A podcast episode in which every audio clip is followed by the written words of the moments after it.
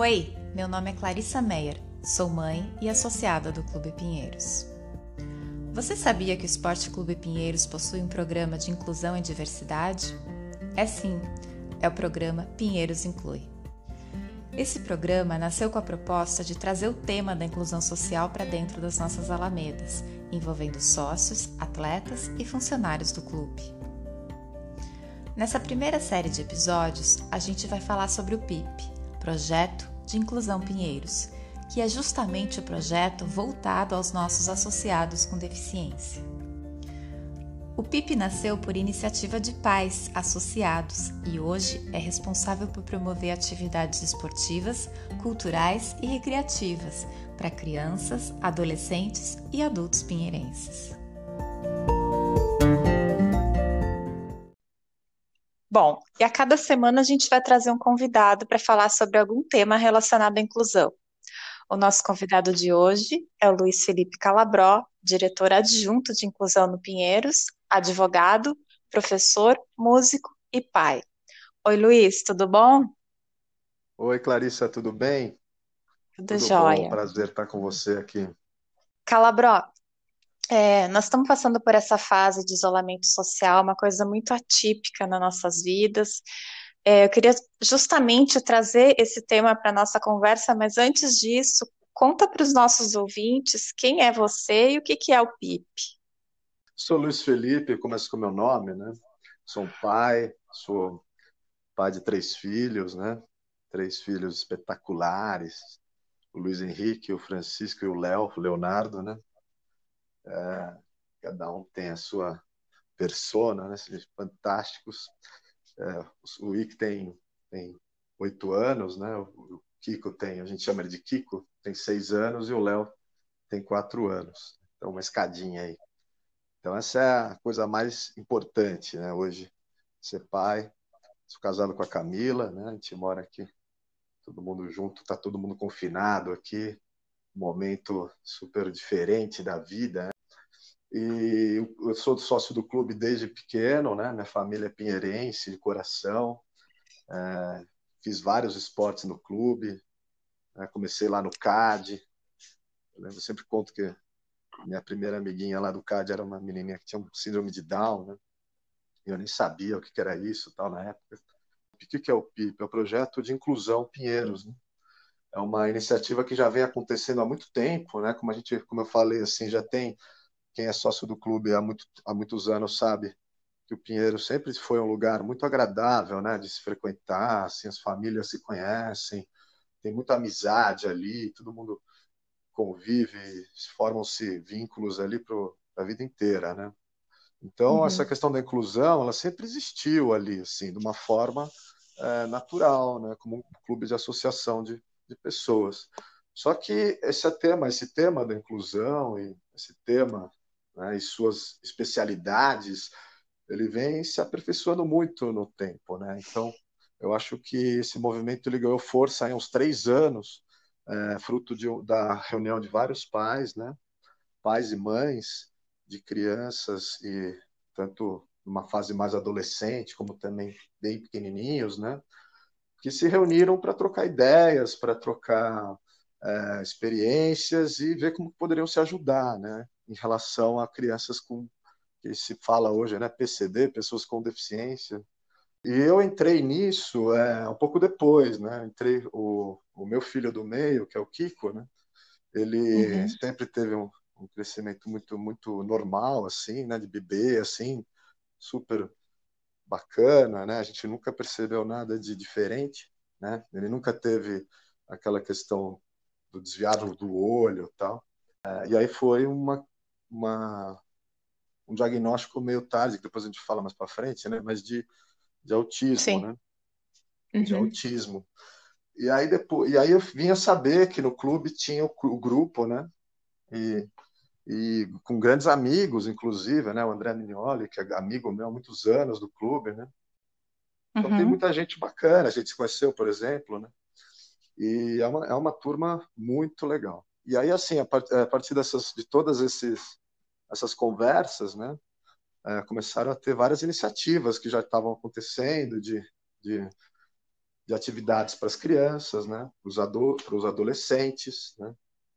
É, atividades das mais variadas, tanto de artes, como de teatro, como também atividades de games, né?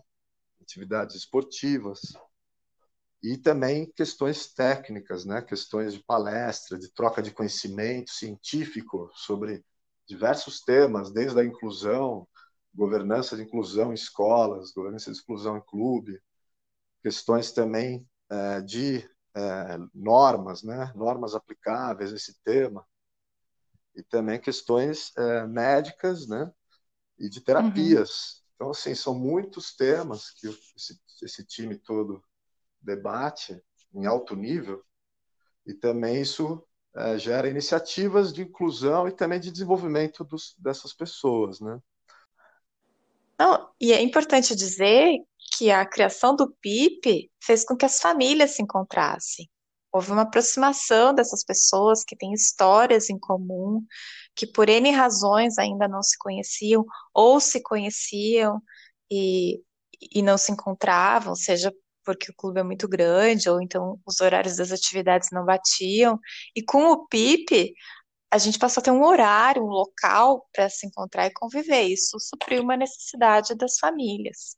Exatamente, acho que isso foi muito, muito, muito interessante, né? Da, da reunião das famílias e que estavam ali, né?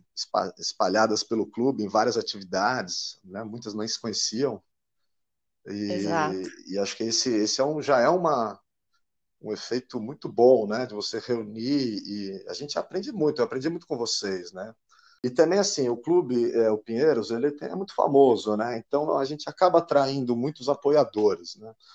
Então, é possível, é, acho que, agregar muito né, para todos, para a família pinheirense, para os funcionários também, né? Pro, que aí vem aquele projeto mais amplo, que é o projeto do Pinheiros Inclui, né, que é um projeto mais amplo, que depois também uhum. foi é, decorrência dessa evolução desse tema né, no, no, no, Pinheiros e na sociedade em geral.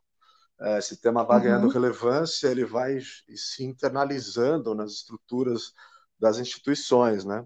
E, então, a gente vê que esse tema está muito, muito bem é, encaminhado no Pinheiros. Né? Ele começou um movimento mais natural, lá de longa data, vai se aperfeiçoando, cria-se lá uma diretoria adjunta, a gente começou na diretoria médica, depois migramos para a diretoria social, né? a gente está na diretoria do Raul, diretoria social, uhum. ele que é o diretor executivo, excelente, excelente comunicador, excelente gestor, e tem a, a equipe dele, né, Maria Helena, Jaque, a Márcia, então são fantásticos também, são pessoas que trabalham bastante para que essas atividades de inclusão aí aconteçam bem, é, da melhor forma, né?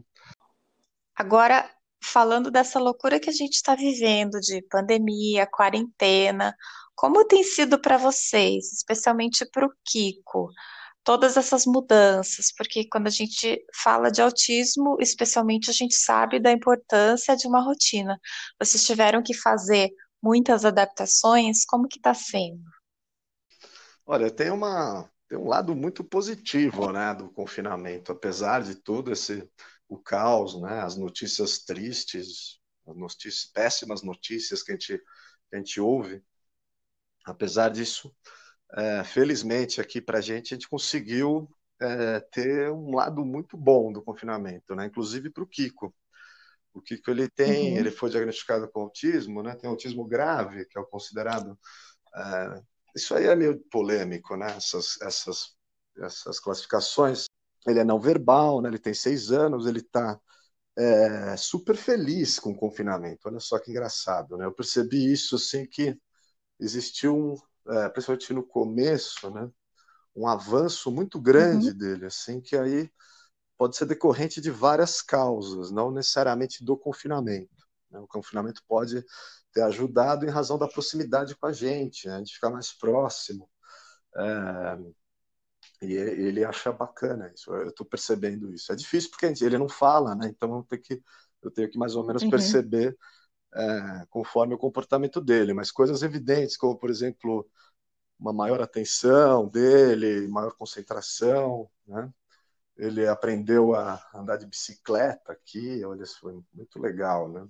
Assim, eu vou oferecendo para ele umas Uhum. para ele umas coisas é, como pai eu sempre oferecia, mas não tinha tanto tempo quanto eu tenho agora, né? Porque com o confinamento a Uhum. gente tinha uma logística complicada de porque tem escola especial, tal, escola que tem que ter um a gente procura inclusão, né? Mas a gente tem que ter ele tem que se desenvolver da forma mais rápida possível, que tem aquela Uhum. história de que você tem que aproveitar a neuroplasticidade da criança, né? Quanto mais cedo a terapia começa, melhor, né? Então existe uma certa corrida Sim. contra o tempo aí, o que causa uma ansiedade enorme. Mas é, então, apesar dessa dessa questão aí é, positiva do confinamento, tem uma questão difícil, que é a questão de você conseguir manter a mesma estrutura de, de terapia. É, instrução por vídeo não deu certo com ele. Ele não, ele não fica parado na frente de, um, de uma tela, assim, não, não, não dá. Ele É, não gosta. imagino. Ele prefere ficar correndo, É. fazer circuito, pular, tal. Ele é, o cara, ele é bem físico, né? E uma coisa interessante é o limite da bronca, né? Porque, porque eu tenho outros dois filhos, né? que são neurotípicos, né? Que se falam, e bagunceiras, né? Uhum. Finíssimas, mas bagunceiras, né? E tem bronca. E com ele, como é que é? Pode ter bronca para autista ou não? Aí você fica, fica preocupado, porque você é pai, né? A mãe já é mais calma, tal. O pai já é mais brutal, às vezes depende, né? E a gente dá bronca, aí você fala, pô, tem que dar Uhum. bronca nele. Não pode dar bronca, né? Aí dá um abração, mas faz uma bagunça absurda. Então é aquela coisa. E quando você fica com mais contato, né? E tenta ser professor, ainda então é mais engraçado. Né? Tem cenas bem engraçadas e trágicas ao mesmo tempo. Mas é assim, é, a gente procura ser leve, né? Acho que essa questão da leveza é importante. A gente tem que ter um, o máximo de, de tranquilidade. E aí o que, que a gente fez? É, bom, é melhor, como não pode ir lá, né? Tem que, tem que ser no confinamento. A gente tem duas ATs aí é, que vêm, né? Um, um AT e uma AT que a Uhum. gente conseguiu fazer, para, para de pagar a escola e faz um investimento nisso, entendeu?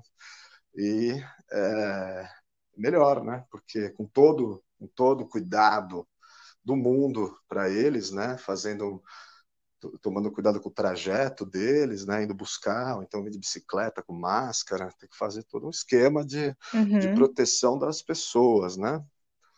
Mas aí chegamos nesse ponto de equilíbrio que deu, porque acho que com isso eu consigo também movimentar lá a turma, essa, essa turma, né? É bom, gera, gera Uhum. um, um, trabalho para eles e, e também para o Kiko é bom porque ele não para é, a atividade, né? E é, uma pessoa da escola dá uns toques também nessa na, nas ATs para elas né, fazerem o esquema direitinho. Todo, todo mundo se ajeitando na medida do possível, né? Você falou, é, você falou dos seus dois filhos, né? Aí e, na vida familiar, assim, é, como é que é seu núcleo, né, familiar, a família, se organizou com a chegada do Kiko? Porque quando a gente a gente vê aí quando vem uma, uma criança com autismo, tudo passa a girar em torno do autismo, tudo passa a girar em torno da condição daquela criança. É, como é que é aí na, na, sua casa? Porque tem mais dois filhos. Como que é do ponto de vista dos irmãos, né? Ser irmão do Kiko e pai e mãe consegue dividir essa atenção?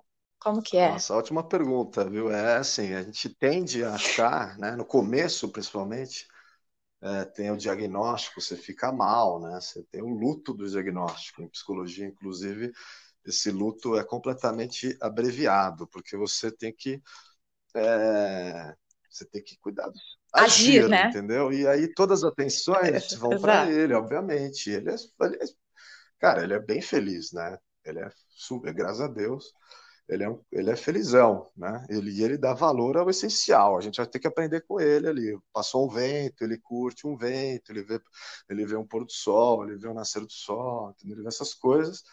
E a gente tem que aprender com ele o essencial mas é, dá muita ansiedade. Você quer que ele fale, que ele tenha uma vida normal, que, que escreva, que seja um negócio né, padrão. Então fica aquela pressão, uhum. né? E vem a notícia da a notícia do, do diagnóstico é, ó, o diagnóstico é esse, corra, corra muito, porque cada, cada segundo que você perder, né, é, vai ser fatal. Então vem essa questão que uhum. dá uma ansiedade e as famílias, né? Eu vejo, eu comecei a me interessar muito pelo tema, não só no Pinheiros, comecei a ler muito, comecei a ver e não sei nada, hein? Estou aprendendo.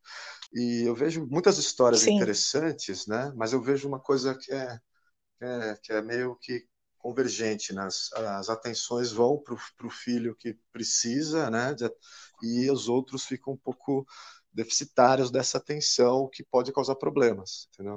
É difícil isso, né? É, uma, é fácil falar. Fazer, como é que você tem que. É meio intuitivo e organizacional. Você tem que organizar eventos focados é, não só no autismo, né? Você tem que ir com a família e incluir. Você tem que também dar um, um tratamento específico Tratamento não, uma atenção, né? Vai viajar com um deles, entendeu? Dá uma atenção ali focada, faz um, um caminhar ali, vai trocar uma ideia, vai jogar uma bola só com um. Faz meio que, entendeu? Isso uhum. também faz parte, né? Meio que um equilíbrio. Né? Mas isso é tentativa e erro também um pouco, né? E, mas é importante ter esse conceito de, de todo mundo, né? E não só um, né? porque a, a tendência é essa, entendeu? cair, e é meio inconsciente isso, você nem percebe, quando você vê, está acontecendo, e, e, é importante você ter esse awareness aí, essa, é que você falou.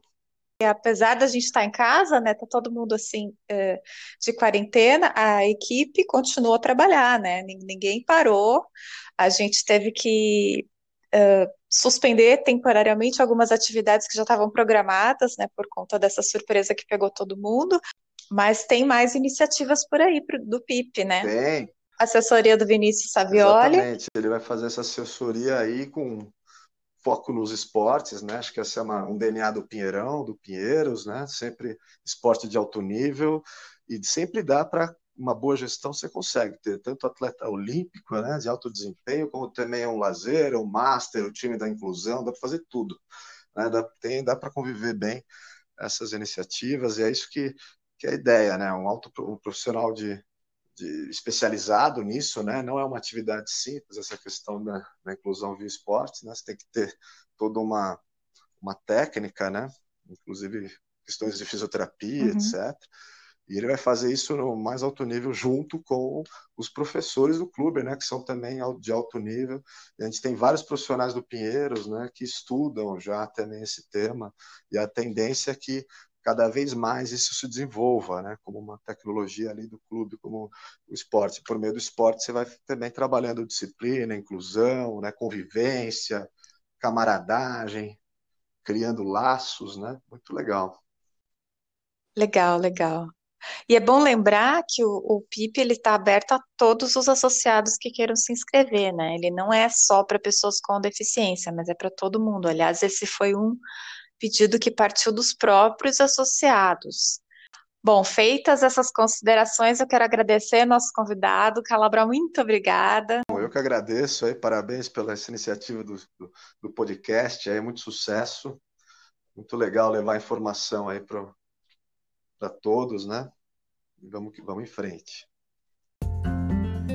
E na próxima semana, o nosso tema é empregabilidade da pessoa com deficiência. Para saber mais sobre o projeto de inclusão, é só mandar um e-mail para pip.ecp.org.br. Por hoje é isso. Obrigada, um grande abraço e até a próxima!